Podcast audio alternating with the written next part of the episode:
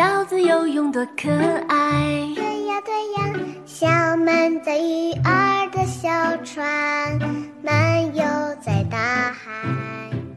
大家好，欢迎收听河南贝贝教育儿童电台，我是今天的主播小鱼老师。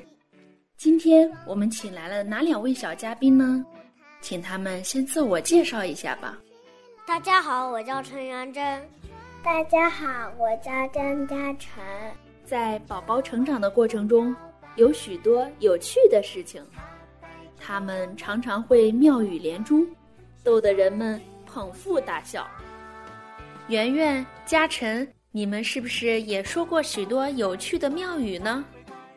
老师，我的妈妈记录了我好多的童言稚语，现在拿出来给大家分享，一起开怀大笑吧。老师，老师，我这里也有好多妈妈记录的童言稚语，和大家一起分享，一起开怀大笑吧。好期待呀！那就请圆圆小朋友先和大家分享快乐吧。有一天，妈妈问我：“妈妈漂亮还是爸爸帅？”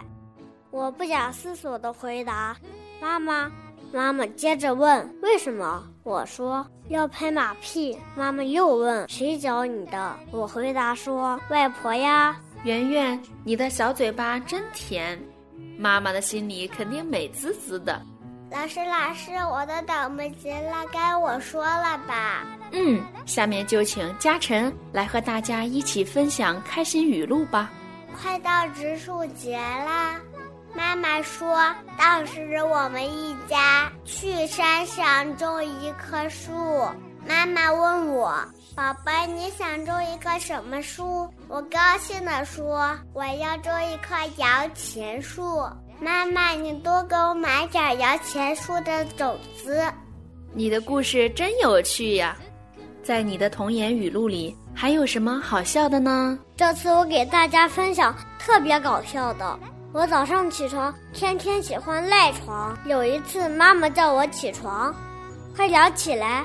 公鸡都叫我好几遍了。我说：“公鸡叫和我有什么关系？我又不是母鸡。”嘉诚，你怎么撅着小嘴呀？下次我要是再赖床，妈妈叫我只能乖乖起床啦。为什么呀？因为公鸡叫我是母鸡呀。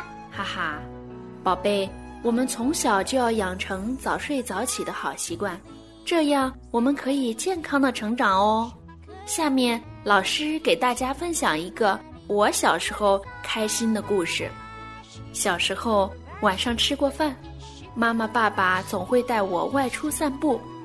有一次在公园散步，妈妈碰上了她的好朋友，闲聊中，妈妈的好朋友说。我家老大都上大二了，我听完不服气的赶紧说：“阿姨，我在幼儿园也上大二班。”